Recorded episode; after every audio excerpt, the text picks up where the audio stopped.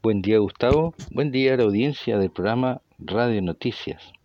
Hoy eh, charlaremos sobre el nuevo servicio de Microsoft que ahora se nos ha puesto satelital. El 22 de septiembre Microsoft presentó Azure Orbital, un, servicio para que sus clientes transfieran sus datos desde satélites directamente a su, nave, a su nube Azure para el procesamiento y almacenamiento. Además amplía la red de socios que apoyan esta nube, como incluir la red CASAT de más de 200 antenas satelitales, pero Intelsat, Inmarsat, Viasat y CES ya están trabajando con Microsoft. Incluso CES informó que se ha unido como socio de conectividad en órbita terrestre media y observación de la Tierra.